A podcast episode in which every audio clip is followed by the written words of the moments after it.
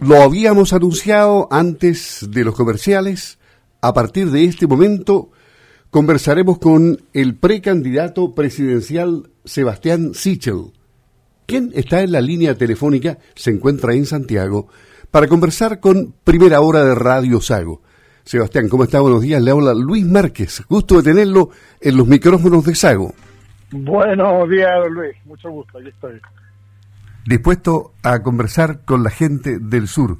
Me decía que no puede salir de Santiago, así es que el teléfono soluciona todo en pandemia, igual que los computadores, que hoy día no hay nadie que no esté virtualmente conectado, de lo contrario se queda fuera del mundo.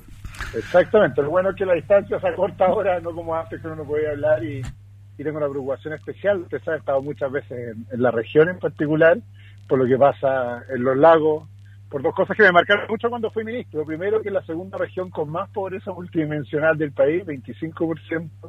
Y segundo, porque es la región con menos eh, años de escolaridad promedio. tenemos tener 10.8 años de escolaridad y por lo tanto tengo una preocupación especial de cómo el Estado hace la pega a la región de manera seguir. Una pequeña radiografía de la región demuestra que el candidato presidencial, el precandidato presidencial, se preocupa de conocer su país. Vamos a ver, porque usted tiene 20 medidas para mejorar la vida de los chilenos. Y la semana pasada lanzó la pensión de alimentos. Hoy día lanza la segunda medida, poner a las personas al centro, que el Estado haga bien la pega y que seamos capaces de tener más eficiencia. Eso es harto, ¿ah? es como el mundo perfecto, nadie lo ha logrado, pero usted tiene la receta. Sí, mira, voy a, voy a explicar lo que, estamos haciendo. Nosotros eh, tomamos la decisión de ir presentando semana a semana propuestas concretas que muestren la visión que tenemos de lo que tiene que ser un gobierno. Muchas veces los políticos nos llenamos la boca diciendo, mira, un país más justo, un país más solidario, un país más bueno, un país más igual, pero al final no demostramos en la práctica qué queremos hacer. Entonces he tratado de, desde una convicción, que yo creo que el país del sí y el no ya hace mucho tiempo desapareció, el país de los 60 tenemos que hablar de los problemas del futuro, que se pueden hacer cosas para mejorar la eficiencia. Ah, la semana pasada lancé la primera medida que, que, me, marcó mucho como ministro de Desarrollo Social. El 86% de las mujeres no reciben el pago de su pensión alimenticia para alimentar a sus hijos. Y eso hace que el 80% de esas mujeres, mira, una de cada, una de cada cinco, perdón, cuatro de cada cinco quedan en la pobreza y no pueden salir del ciclo de la pobreza porque el papá desapareció simplemente y en la mayoría de los países en desarrollo lo que está pasando es que se arma un fondo de garantía estatal. Para decirlo súper simple,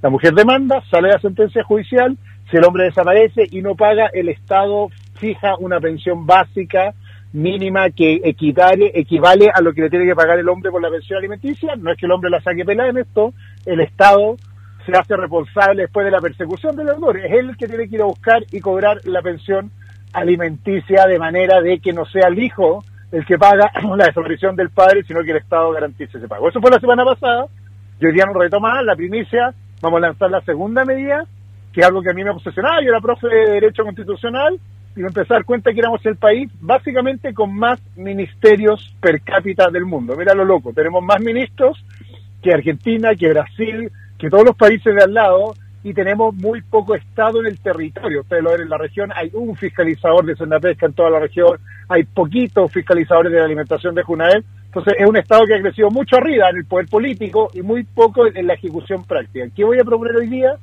Pasar de 24 a 17 ministerios, es decir, hacer desaparecer siete ministerios que se concentran, no es que desaparezca la función, pero se concentran en ministerios y con los casi mil millones de dólares que se ahorra con esos recursos, aumentar la atención de los servicios eh, vitales para los ciudadanos, es decir, registro civil, eh, PIN, todos los que los ciudadanos enfrentamos trámites cotidianos que atienden en horario acotado, todo lo que se provoque el ahorro fiscal de la reducción de ministerios, transformarlo en mejor atención a público. Esto no es tan raro. Eh, lo que tenemos, como decía, mucho ministro, mucho asesor, mucho comité, mucho asesor político, una cosa muy gruesa arriba, y lo que nos falta es gente para atender público que ayuda a los ciudadanos y por lo tanto cambiar la estructura del Estado, ir aumentando abajo.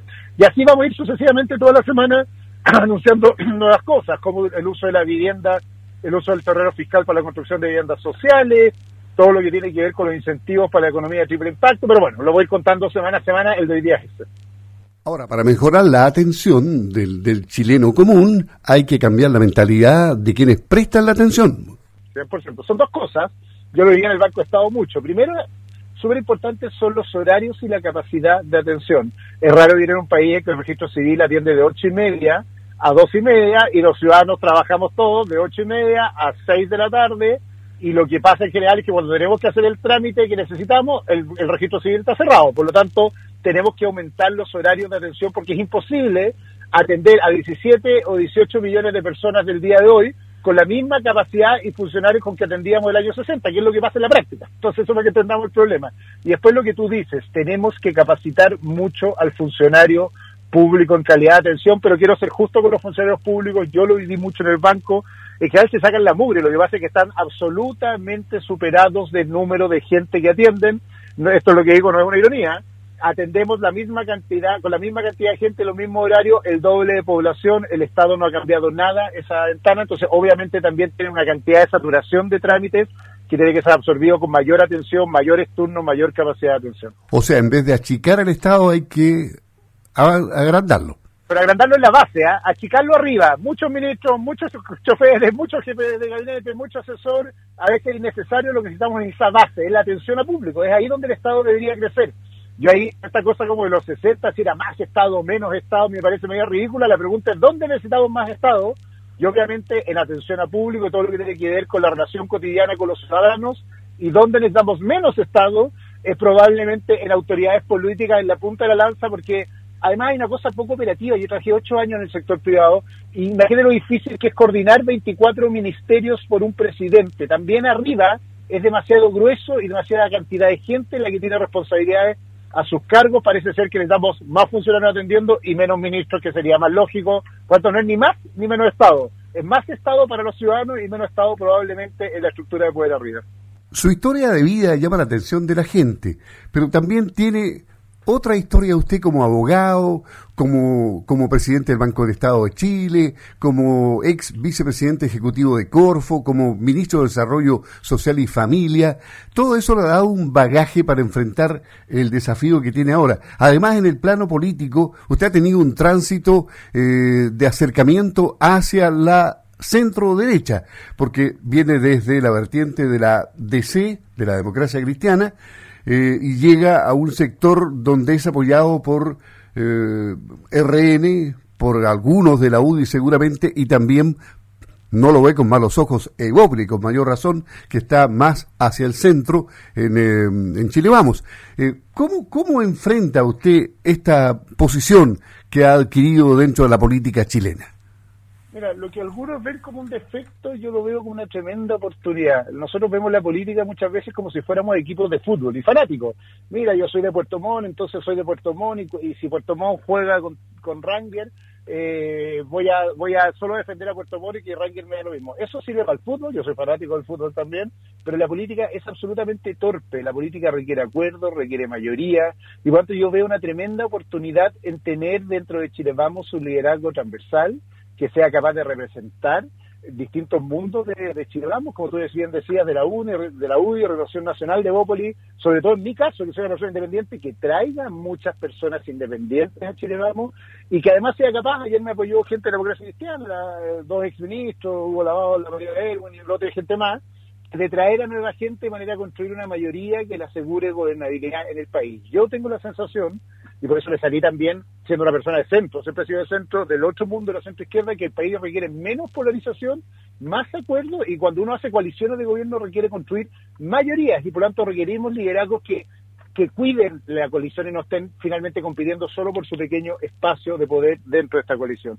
Y eso es lo que estoy tratando de hacer yo, estoy muy contento, yo sé que hay gente como la Angélica, que es candidata concejal de Rehén en Río Negro, que es muy amiga y me está apoyando mucho ya, hay mucha gente que se está que está apoyándome por esto, por esta lógica de construir y no destruir en política, porque al final los únicos que pierden cuando destruimos ya somos pequeñas minorías, somos solo los de mi partido, yo a mi partido, quiero mi partido y no me importa el resto, los que pierden son los ciudadanos porque no somos capaces de ponernos de acuerdo para hacer mejores cosas para Chile. Su paso por el Banco Estado dejó algunas repercusiones y también preocupaciones de la gente que, que dicen qué es lo que tiene que ver en los cambios posteriores a su salida Por ejemplo, su responsabilidad en el cambio de la tarjeta de Banco Estado, que ha generado pero innumerable cantidad de filas, aglomeración de la gente, intentando cambiar ahora ya cuando hay plazo de un año para hacer el, el trámite. Es raro, dicen, que alguien renuncie el día lunes y el lanzamiento sea el miércoles. Cuéntenos qué pasa en ese tema ahí. No, dos cosas. Primero, yo había dejado acordado que esto se postergaba hasta el 2021 como ratificó el actual presidente del banco. Yo me fui hace más de un mes, hace casi dos meses ya del banco y, había una decisión de que este cambio no se tenía que hacer hasta el fin de la pandemia. Y proyectamos, y hay acuerdo así de comité, de que esto tenía que ser eh, el segundo semestre del 2021, terminando en diciembre. Por lo tanto, parece ser que un ejecutivo se equivocó, mandó un correo, ya no estoy, no, no puedo verlo, pero súper clarito en el mensaje. Y también me molesta ahí el oportunismo político. Vi como gente como Heraldo Muñoz aprovechando diciendo que explique Sichel. O sea, me da tanta risa como hasta la gente seria se pone irresponsable en estos casos. Yo fui súper cuidadoso y la gente le consta de que el banco fuera trabajando en disminuir eh, sus filas, que no genera congestión. Por primera vez el banco atendió hasta las 4 de la tarde mientras yo fui presidente. Obviamente no pude arreglar todas las cosas del banco en seis meses. Eh, eh, eso, eso generó también ahí anticuerpos en, los funcionarios que tenían que alargar turnos, en fin, costó eso, ¿no?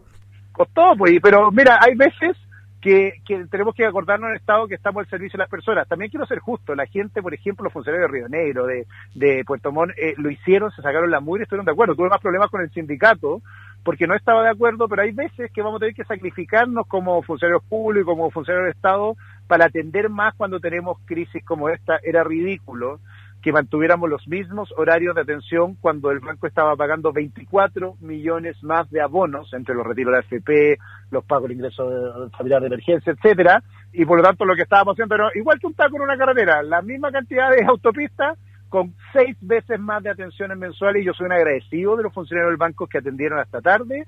Con el sindicato tuve diferencia porque ellos dijeron no lo queremos hacer, no lo vamos a hacer y bueno, hay veces que uno tiene que tener el coraje de tomar decisiones que no son buenas internamente que un sindicato se opone, pero que son buenas para las personas. Yo no me olvido nunca que cuando yo estoy en estos cargos, mi principal preocupación es, el, es la persona que está atrás del mesón de la institución pública que necesita nuestra ayuda y yo ahí no me tembló la mano, no y no me va a temblar nunca porque si no lo que vamos a hacer siempre es preocuparnos solo de lo que pasa dentro de las instituciones y los ciudadanos nos miran con cara de lo que no hacemos. Pero tomé esa decisión, tomé otras decisiones como la automatización de los pagos de la pensión alimenticia, el, de, la autorización del pago de las pensiones, porque muchas de, esas cosas generaron congestión o las licencias que se pusieron automáticamente en la cuenta RUT y tratamos de ir disminuyendo las filas porque el futuro del banco va a tener que ser seguir estando en todos los lugares. Yo peleé con algunas personas que pensaban que el banco tenía que cerrar sucursales y todos pasarnos la aplicación. Y yo, eso es imposible, lo que estamos tener más sucursales, pero con más horario de atención. Justo me fui, yo no quería irme la fecha que me fui, pero bueno, tuve que hacerlo. Eh, cuando estábamos inaugurando el Banco Estado Express, que hacía eso, atendía hasta las 6 de la tarde y ponía mucho más servicios a disposición de los usuarios en horarios más extendidos. Lo cambio al plano de la educación. Usted trabajó en la Universidad San Sebastián. Conoce, por lo tanto, ese modelo de educación superior que busca igualar la cancha en el acceso a la educación superior. ¿De qué forma usted incentivaría ayudar a los estudiantes que son primera generación de instituciones como esta y que no están adscritas a la gratuidad?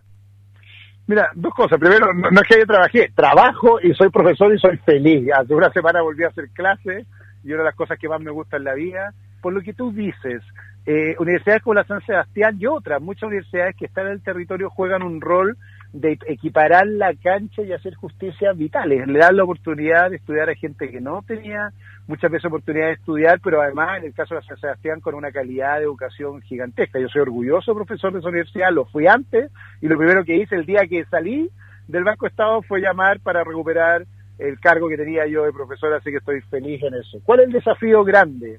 Que efectivamente la calidad va a ser eh, eh, el gran test de las universidades en el mediano plazo. Yo no quiero universidades clase A, clase B y clase C en el país. La Universidad de San Sebastián se ha sacado la mugre por ser clase A, como muchas universidades privadas en Chile, y tienen que seguir avanzando. La universidad lo que ha hecho es un sistema de becas y créditos súper efectivo que, que compite con la gratuidad, pero el problema, y esto es una discusión bien de fondo de política pública, de gratuidad, es que muchas veces homologa hacia abajo, porque fija un estándar de calidad que no debería ser la calidad que deberían tener las universidades porque fija un precio o un pago menor de la calidad que da la universidad. Pero lo que ha hecho muy bien la universidad y otras es aumentar básicamente la cantidad de becas y, y créditos, y eso lo he visto con mis alumnos, y eso ha ampliado la cobertura en general de la universidad, y por eso en vez de tener menos alumnos, cada día tienen más alumnos. Desafío es cómo equilibramos gratuidad con calidad, y eso es súper importante porque tenemos que tener profesionales de primera línea cuando son primera generación y no sacrificarlos eh, hacia adelante porque estudian en una universidad A o B. ¿Cómo reflexiona usted en este escenario, en los momentos en los cuales una parte de la sociedad exige solo derechos y sin deberes? ¿Cómo ve esta situación usted? Complicado, mira, te lo voy a decir en términos económicos para que la gente entienda. Nosotros somos un país que está gastando anualmente un 5% más todos los años, pero que genera lucas solo por un 2% más. Para decirlo más simple a cualquier familia, es como si tú ganaras 100, 102 este año y gastarás 105, pero así todos los años y por lo tanto cada día te estás endeudando más. ¿Qué significa esto en la práctica? Que de alguna forma vas a tener que ir equiparando esto porque si no tarde o temprano va a ser un país que va a quebrar. Yo lo de los deberes me quedo pegado. Hay algunos que son los que tienen más poder adquisitivo, más riqueza, que van a tener que pagar más impuestos y van a tener que ser responsables del pago de los impuestos para poder equiparar finalmente este gasto. Si tenemos alguien que se mete en la fila del supermercado y quiere pagar sin IVA y así estafa el fisco y estafa a todos los chilenos, el país se va a ir mal y eso es parte de los deberes. Lo segundo tiene que ver con los deberes, es el deber cívico número uno, que seamos todos responsables de la sociedad que construimos. Lo segundo tiene que ver con algo que nos ha demostrado la pandemia. Vivimos en comunidad, pero hemos dado, nos hemos dado cuenta que los cabros jóvenes parece que creen que viven en el planeta Marte y que lo que les pasa a ellos no le pasa al resto del mundo y eso ha generado mucho más contagios y enfermedades eh, de COVID que la que deberíamos tener y esto nos demuestra que nos necesitamos mutuamente. Por lo tanto, en la medida que ellos se enferman son sus propios padres y abuelos los que pueden morir y eso demuestra la cadena en que vivimos y tenemos que cuidarnos más grande. Y lo tercero, que quizás es lo más importante, eh, y, y, y, es impopular decirlo cuando uno es candidato, pero yo lo digo siempre, vamos a tener que vivir en una sociedad que tiene que priorizar qué es primero y qué es después está lleno de políticos que hacen populismo y dicen, mira, podemos solucionarlo todo, todo puede ser gratis, tenemos que, podemos condonar las cuentas, podemos condonar las deudas, podemos condonar y que usted no pague el uno, pague agua, y eso no va a pasar. De alguna forma, vamos a tener que ser también los políticos responsables de decir qué es primero y qué es después en el orden de prioridades de la sociedad que viene. Pero desde mi lógica, hay dos cosas que son primeras. Eh, adultos mayores e infancia, sobre todo si están al cuidado del Estado. Cuando la infancia está cuidado, al cuidado del Estado, colegios públicos, Sename, la alimentación Junaep, esa es la prioridad del gasto en Chile porque ahí está el futuro de Chile. ¿Y por qué adultos mayores? Porque obviamente no tienen, no pueden generar ingresos autónomos a la edad que tienen y el Estado debe suplir esos ingresos autónomos. Y tercera prioridad para, para mí, mujeres que crían solos a sus hijos y no tienen ingresos suficientes para salir adelante. Eso va a tener que ser un compromiso de todos, porque si todos queremos estar primero, lo que pasa es que nadie está primero y nadie tiene derecho a nada porque es imposible y lo que hacemos son sociedades más pobres y más injustas en el mediano plazo. ¿Qué diferencia a Sebastián Sichel del ex ministro Ignacio Briones, considerando que ambos, bueno, Briones derechamente de Ópolis, pero usted también tiene, tiene apoyos ahí en, en, Eh, ¿Cuál es la diferencia?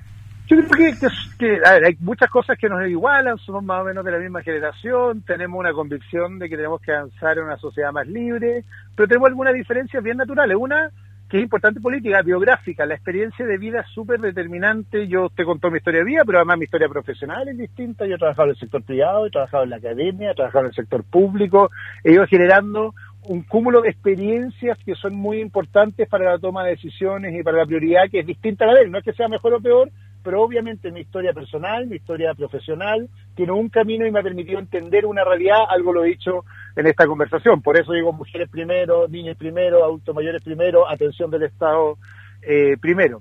Y hay una segunda diferencia que probablemente tiene que ver con algo del foco que tú dices. Él va a ser el candidato de Bópoli legítimamente, pero necesitamos en esta lógica construcción de mayorías transversales y grandes acuerdos. Yo estoy tratando de ser un candidato independiente que genere unidad dentro de Chile Vamos, que genere una visión común dentro de Chile Vamos y que pueda agregar más gente también independiente de manera de construir una mayoría en el país. Son miradas distintas de, de ver la estructura como de, cada una de las candidaturas, pero también ahora la campaña va a permitir ir mostrando eh, en qué somos, en qué tenemos en común y qué diferencias tenemos. Hay hartas cuerdas para un solo trompo en, la derecha. Eso es bueno, ¿eh? pero eso es bueno. Yo creo que, yo creo que, que, lo peor que le puede pasar a la gente es no tener alternativas para elegir. Los países, los peores países son los que viven en dictadura y tienen uno que se eligió solo. Los mejores países son los que tienen alternativas los ciudadanos para decidir. Además de esta manera bonita que la estamos haciendo en Chile Vamos, para decirlo, siendo la persona de centro independiente en este mundo que es que lo estamos haciendo en una primaria en que la gente puede elegir quién va a ser el candidato final de Chile Vamos y por lo tanto no es una pelea a codazos, o no debería serla, porque algunas, algunas quieren hacerlo a codazos, sino más bien una forma de colaboración en que uno muestra diferencias para decir somos parte de un proyecto común. Mire, usted ya decía que había que aumentar el aparato público abajo y eh, bajar la cantidad de asesores arriba. Eh, pero ¿usted cree en la necesidad también de reducir el gasto público para ayudar a financiar la agenda social? ¿Dónde haría los recortes en el presupuesto de la Nación? Súper buena pregunta. Esto, esto debería ser el rol del Ministerio de Desarrollo Social y ahí tengo algunas diferencias con Hacienda. Yo creo que el Estado eh, gasta mal mucha plata, lo digo así de abierto, nadie se atreve a decirlo porque hay muchos a veces amigos dentro del Estado, pero gasta muy mal la plata. Si uno, yo hice evaluación de programa y me da cuenta que muchos de los programas, el 60, el 70% del presupuesto se quedaba en la operación, es decir, para elegir a quién teníamos que ayudarlo nos gastábamos el 70% y para ayudar a esa persona le damos el 30%. Entonces el primer gran cambio va a tener que ser con aumentar el gasto social en transferencias directas. ¿Qué significa esto? Eh, bien parecido a lo que hice yo como ministro con el ingreso mínimo garantizado, es que si uno tiene una condición, por ejemplo, un ingreso bajo un monto, el Estado me transfiere un complemento directo sin necesidad de postular, llenar formulario, sin que vaya a un asistente social, porque si no empieza a generar trámites administrativos. ¿Cuál debería ser la idea? Algo, algo dije antes. Que el Estado haga transferencia directa en tres ámbitos. Ingresos, o sea, personas que viven con menos de los ingresos promedio que define el Estado, el complemento lo da al Estado, pensiones, de la y pensiones de alimentos para mujeres, perdón, y transferencias directas eh, probablemente para, para aquellas familias más numerosas que requieren más gasto fiscal. ¿Qué cortar? Primero, mucho, mucho, mucho programa y servicio público de intermediación. Algo te dije del gasto grande del ministerio, ahí te agarráis mil millones de dólares y créeme que es un gran ahorro para el gasto fiscal y hay algunos servicios que tenemos que discutir. No parece lógico que tengamos una subsecretaría de la niñez y un Servicio Nacional de la Juventud y una división de juventud y por lo tanto deberíamos tener una sola institución que es la Subsecretaría de la Niñez y la Juventud que tiene una división de juventud, una división de la niñez y no un Servicio Nacional de la Juventud que parece ser que cumple, o, el INJU que cumple roles que se duplican en muchos lados. Lo mismo nos pasa con programas, podría esto, de la JUNAER que después duplica o replica el Ministerio de Desarrollo Social como las habilidades parentales y así exactamente. Tenemos un mapa completo que logré hacer como ministro de qué programas se repiten, se duplican o tienen mucho gasto administrativo y de ahí podemos sacar muchos fondos para transferir directo a las personas eh, desde el Estado. Un minuto para terminar su experiencia de vida, ¿qué es lo que llama la atención de mucha gente y particularmente gente joven. ¿Qué sorpresas le ha dado? Sorpresas positivas en el sentido de que, que le da satisfacción, que, que le reconozcan que usted conoce la vida de pi a pa, es decir, lo bueno y lo malo de esta vida.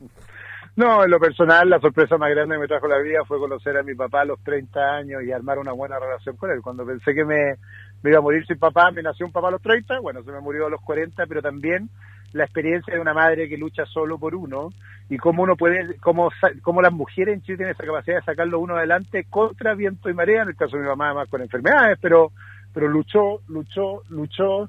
Hace ayer, ayer hablaba con ella y decía, mira, te veo en la tele a veces, te veo como abogado, te veo como profesor y me dijo, me siento realizada a pesar de todos los sacrificios que yo hice. Yo creo que esa experiencia de ver cómo cómo, cómo con perseverancia uno puede salir adelante, pero sin apoyo es mucho más difícil, a mí me marca siempre. Por eso, porque me preocupaba tanto la fila del banco, para contarte en serio, porque toda mi vida hice cola en los consultorios, entonces me dolía el alma saber que todavía, después de 30 años, cómo había cambiado el país, las colas seguían siendo exactamente igual. Por eso me preocupa que todavía las mujeres solas estén criando a su hijo y el padre desaparezcan. Hay cosas de mi experiencia de vida que me marcan en mi decisión pública de dónde tenemos que apretar las tuercas para hacer las cosas mejor.